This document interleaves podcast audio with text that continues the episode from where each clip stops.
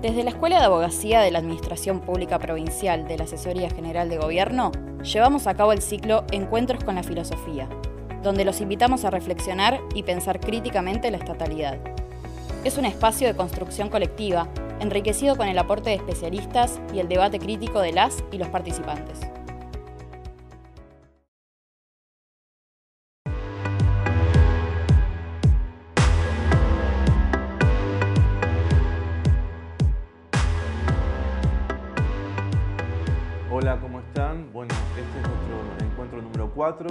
Y está dedicado a Walter Benjamin, a su texto titulado Para una crítica de la violencia, escrito en 1921. Es muy importante la ubicación del contexto, sobre todo porque la tesis de Walter Benjamin es muy polémica y por eso consideramos que es muy pertinente para eh, compartirlo con ustedes y sobre todo para discutirlo después en la clase sincrónica. Este texto para una crítica de la violencia, en la medida en que es sumamente polémico, eh, ha provocado reacciones, comentarios, lecturas de diferentes escuelas, tradiciones del pensamiento. Eh, ha sido reivindicado por Adorno, Horkheimer, Simone Weil, Bataille, Hannah Arendt, Derrida, Jalung Nancy, Blanchot, Giorgio Agamben. Y es considerado este texto, que es un texto breve, no pasa de 30 páginas, como uno de los textos más influyentes del pensamiento filosófico jurídico del siglo XX. Benjamin propone pensar una filosofía del derecho superadora del debate entre naturalismo y positivismo. Este debate tendrá que ver con el lugar en el que ubican a la violencia en términos de medios y en términos de fines. Eso lo veremos un poquito en la mitad de la exposición. El punto de partida eh, de Benjamin es el vínculo entre derecho y violencia. Y la tesis va más allá de pensar este vínculo entre derecho y violencia como una mera implicación.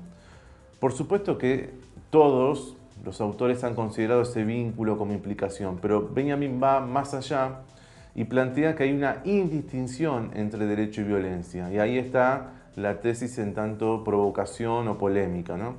Porque Benjamin sostiene que la naturaleza misma del derecho es la violencia. Esto es, la violencia es cosustancial al derecho. Eh, no son eh, elementos distintos que entran en relación, sino que son modalidades o figuras de una misma sustancia. Esa es la tesis fuerte de Benjamin.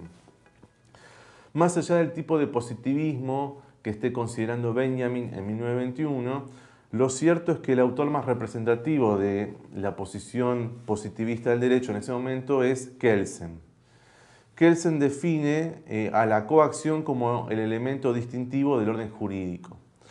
Cada norma jurídica prescribe y regula el ejercicio de la coacción. El acto, el acto coactivo puede ser considerado en tanto pena o en tanto ejecución. En tanto pena, por supuesto que puede remitir a la pena de muerte como a la privación de la libertad. En el caso de la ejecución, remite a la privación eh, coactiva de los, mm, los, valores o bienes patrimoniales. Em, Ulises Ordóñez considera que esta definición de Kelsen de coacción implica el uso de la fuerza física. Em, pero señala Benjamin que el positivismo tiene un elemento importante a tener en cuenta, que distingue entre lo que considera una violencia legítima y una violencia ilegítima. Eso es importante por lo siguiente. El naturalismo, es decir, el derecho que considera esa mm, dimensión de lo humano a la que llama derechos naturales, considera la violencia en términos de fines. Esto es, si el fin es bueno o es justo, entonces el medio, la violencia, está justificada. Esa es como la tesis del naturalismo. ¿no? Eh, podemos evaluar la violencia o podemos justificarla en la medida de si el fin es justo o es bueno. Benjamin plantea que esta posición de un naturalista está equivocada porque parte de un conjunto, de un sistema de fines justos y después la violencia será pensada a partir de casos particulares. Esto es, en la medida en que será un medio para conseguir un fin justo, si ya tenemos los fines justos, la violencia, digamos, no es criticada en sí misma, sino que dependerá de cada caso. pero cualquier tipo de violencia está justificada si el fin es justo según el naturalismo. Mientras que el positivismo no va a tener este criterio teleológico, es decir, según los fines, sino que va a tener un criterio formal, dice Benjamin. ¿Qué significa un criterio formal? Que va a hacer una crítica de la violencia según la adecuación a la norma. Y en ese sentido, el positivismo distinguirá una violencia que persigue fines naturales y que será considerada una violencia no autorizada, y una violencia autorizada que será aquella que persigue fines de derecho. ¿Cuáles son los fines autorizados, los fines de derecho? Según la lectura que hace Benjamin del positivismo, los fines del derecho son aquellos que monopolizan la violencia. ¿Qué significa este monopolio de la violencia? Significa la eliminación de toda violencia que persiga fines naturales. Esto es un modo de dispositivo jurídico de afirmar su autonomía, de afirmarse a sí mismo. Es decir, la violencia autorizada es aquella que cae dentro de lo normativo. Eh, en la medida en que otra violencia que escape a su, su autorización o a su monopolio es una violencia que amenaza al sistema jurídico mismo. Em, para Benjamin, y ya más allá del debate de un naturalismo positivismo, la violencia, en tanto elemento consustancial del derecho, cumple dos funciones. La primera es que funda el derecho, la segunda es que conserva el derecho. ¿Qué quiere decir que la violencia funda el derecho? Quiere decir que el derecho descansa en un momento fundacional violento. Esto es, un grupo toma el poder y funda un orden jurídico. Es decir, la violencia es consustancial al derecho, en este caso, el punto de vista del origen o la fundación hay un acto de violencia originario que estableció un orden jurídico. Pero además, sostiene Benjamin, esta violencia fundacional no se agota en esa instancia originaria, sino que permanece en forma de violencia conservadora que va a acompañar todo acto jurídico posterior. En este sentido, la violencia como conservadora del derecho va, va a consistir, según Benjamin, en una repetición perpetua de ese momento originario, Benjamin dice mítico de violencia, en el que el derecho se funda. El derecho entonces para Benjamin es perpetua repetición de la violencia. Tengamos presente esto, la tesis es muy polémica en la medida en que se supone que en 1921 estamos terminando la Primera Guerra Mundial y estamos yendo después a sistemas totalitarios, y Benjamin, lo está viendo, y después una Segunda Guerra Mundial, con lo cual el sistema jurídico para Benjamin está atravesado por esta violencia. Em, ni siquiera el contrato, dice Benjamin, es un modo de solucionar los conflictos de forma pacífica, sin violencia, porque em, el contrato para Benjamin autoriza a una de las partes a aplicar una violencia en el caso de que la otra parte no cumpla con eh, lo pactado. Esto es, para Benjamin, la violencia es consustancial al derecho porque es una suerte de violencia omnipresente, latente o manifiesta, desde el origen hasta que se conserva el derecho. Benjamin se pregunta, ¿hay soluciones para los conflictos humanos sin recurrir a la violencia? Eh, ¿Es posible si la respuesta es no, es decir, desde esta concepción, si no es posible solucionar los conflictos humanos sin violencia, si la respuesta es no, ¿es posible pensar otras formas de violencia? Bueno, fíjense la tonalidad de las preguntas. ¿no? Benjamin va a distinguir entre dos eh, tipos de violencia, lo que él llama la violencia mítica, que es la consustancial al derecho, que es esto que decíamos, ¿no? un grupo en un tiempo mítico, un tiempo originario, se impone sobre otro grupo y le impone el sistema jurídico. Eh, esto nos recuerda a la tesis de Nietzsche en la genealogía de la moral, cuando Nietzsche eh, plantea que eh, el comienzo de la sociedad es lejos, lejos está de ser un contrato, dice Nietzsche, para enfrentarse a los naturalistas, en la medida en que el comienzo de la sociedad, dice Nietzsche, es cuando una minoría de fuertes se impone sobre una mayoría de débiles, una minoría de fuertes organizadas se impone sobre una mayoría de débiles desorganizada y le dice, aquí mandamos nosotros. Y estas son las reglas. E incluso Nietzsche define casi de manera paradójica el primer concepto de justicia, porque Nietzsche dice la justicia, según esos tiempos de fundación del derecho, es el acuerdo entre los que mandan, que se consideran iguales, y la imposición de ese acuerdo entre los que mandan a los que consideran por debajo. ¿no? O sea, la definición de justicia en esos tiempos originarios o míticos es que la igualdad está entre los fuertes o los que mandan y los que están por debajo tienen que eh, subordinarse a ese mandato. ¿no? En ese sentido, eh, la lectura de Benjamin de la violencia como fundadora del derecho puede ser conectada con esa tesis de Nietzsche de la genealogía de la moral. Pero además, como dijimos, la violencia es conservadora de derecho y en ese sentido también es mítica, porque tengamos presente que el mito, según la tradición clásica, no solo indica un momento fundacional, sino que siempre implica un ritual, una celebración. Y el ritual y la celebración es siempre la actualización del mito. Es decir, en el ritual el mito vuelve a ocurrir. En ese sentido, la violencia conserva el derecho porque todo acto coactivo, como lee Benjamin a implica un ejercicio de la violencia.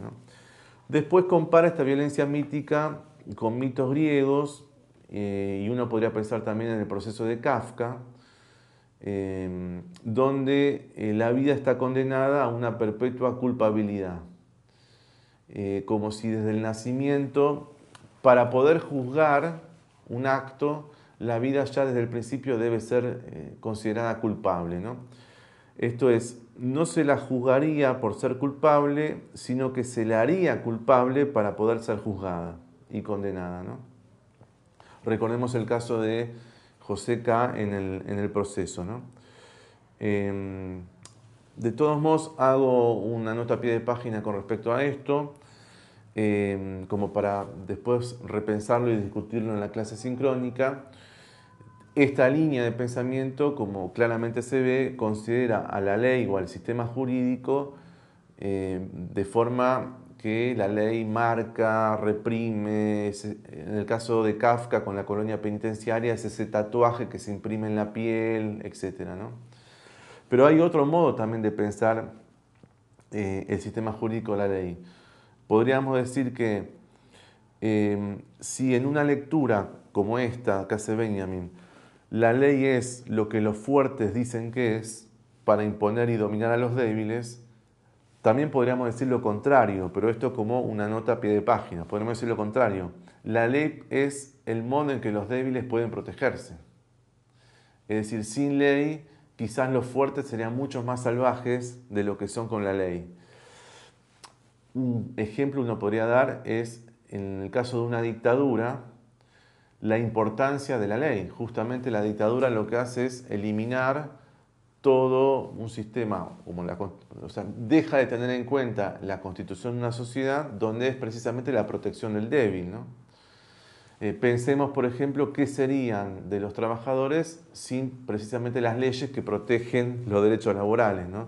Entonces, tengamos en cuenta eso también, en qué medida puede ser pensada la ley efectivamente como el instrumento del fuerte para dominar al débil, pero también podemos pensar que es el modo en que los débiles se protegen de los fuertes. Este debate es un debate clásico que ya tiene 2500 años eh, y que ya lo, lo, había establecido Platón eh, en el diálogo Calicles, donde Calicles representa esta postura de los fuertes, así lo llama, es el vocabulario, ¿no? Eh, los fuertes que deben mandar y deben imponer las leyes a los débiles, y Sócrates le presenta la otra tesis, de qué serían los débiles si no tuvieran un sistema jurídico que los protegiera. ¿no? Bueno, pero Benjamin plantea que la violencia es cosustancial al derecho y se pregunta si es posible solucionar los conflictos humanos sin esta violencia jurídica eh, y si es posible otro tipo de violencia que no sea esta violencia de fuertes sobre débiles. ¿no? Y ahí aparece esa dimensión, podríamos decir, mm, teológica en, en, la posición de Benjamin, porque él hablará de una violencia divina o violencia pura, etc. A nosotros, a los fines de, estos encuentros, no nos interesa profundizar en esa vertiente de la tesis de Benjamin, sino simplemente marcar lo siguiente como importante, ¿no? La cuestión del lenguaje en la posición de Benjamin. Esto es, el lenguaje para Benjamin no es un simple instrumento o medio de comunicación, como en general se ha pensado por lo menos hasta el siglo XIX. El lenguaje eh, comunica al sujeto humano con el mundo y, y, gracias al lenguaje el sujeto humano describe el mundo. Es decir, no tiene esa función de espejo, como siempre se ha pensado. El ser humano refleja con el lenguaje lo que es el mundo, sino que para Benjamin el lenguaje es creador. Y además de creador, en la medida en que nombra, crea, además de creador, es también un comunicador, comunicador, dice él, de esencias espirituales. Esto otra vez rosa su aspecto místico y teológico, pero tratemos de pensar por fuera incluso de ese paradigma teológico místico. ¿Qué quiere decir que el lenguaje comunica o eh, hace que las esencias espirituales se comuniquen? ¿no? Quiere decir que la palabra descubre la esencia espiritual de las cosas. Esto es eh, el modo en que las cosas se comunican a partir de, por ejemplo, una conversación.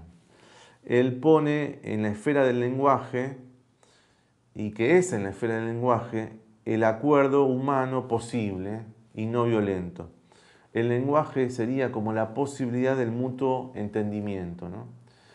El punto es cómo es posible pensar un lenguaje sin violencia, de mutuo entendimiento, esto que se llama la conversación, donde em, las esencias espirituales de los humanos, de los seres vivientes, de la naturaleza se comuniquen.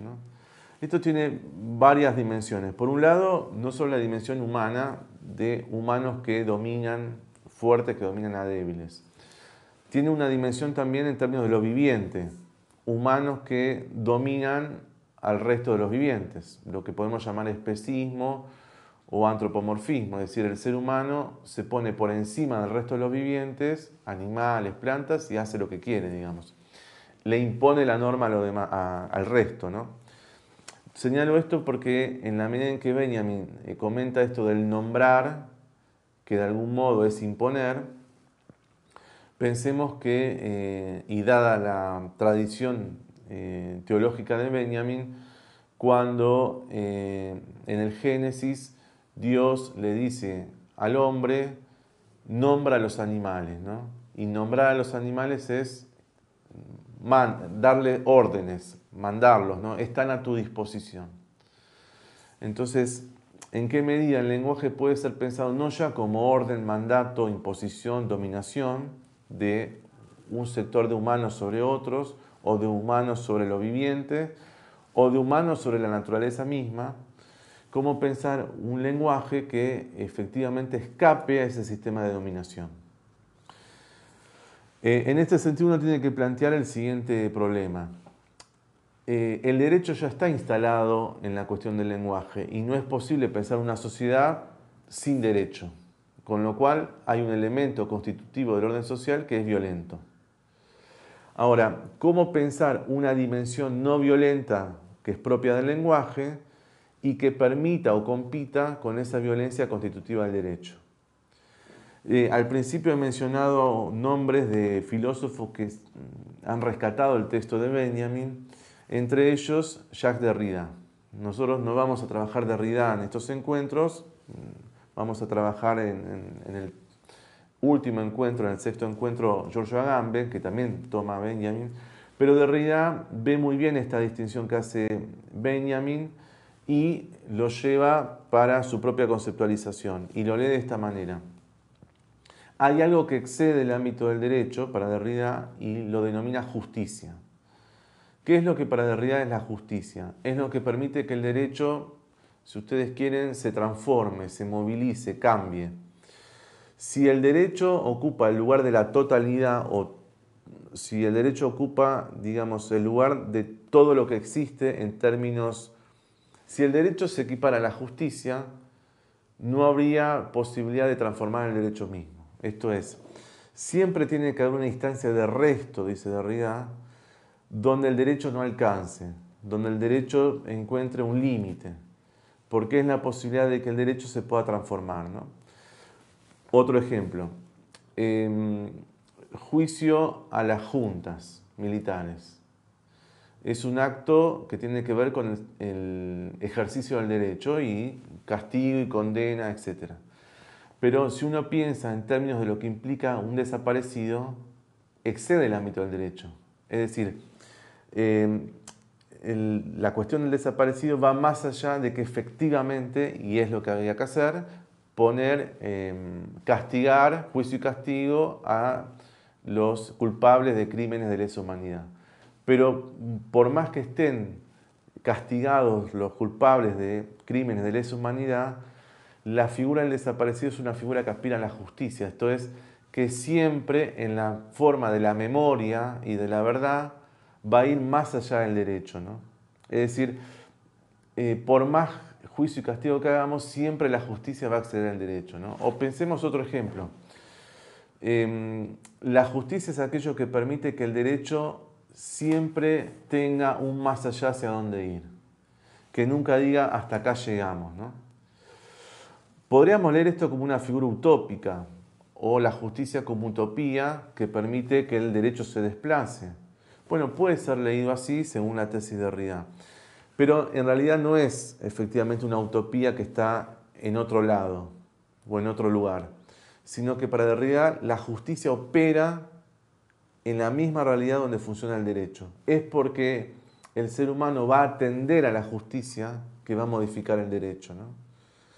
Em, en este sentido, lo que Benjamin llama violencia divina es esto que Derrida llama justicia que es esa instancia en la que el derecho puede efectivamente ser modificado y si ustedes quieren, nunca alcanza. Nunca alcanza. Porque si el derecho alcanzara, si el derecho alcanzara, no hay posibilidad de transformación.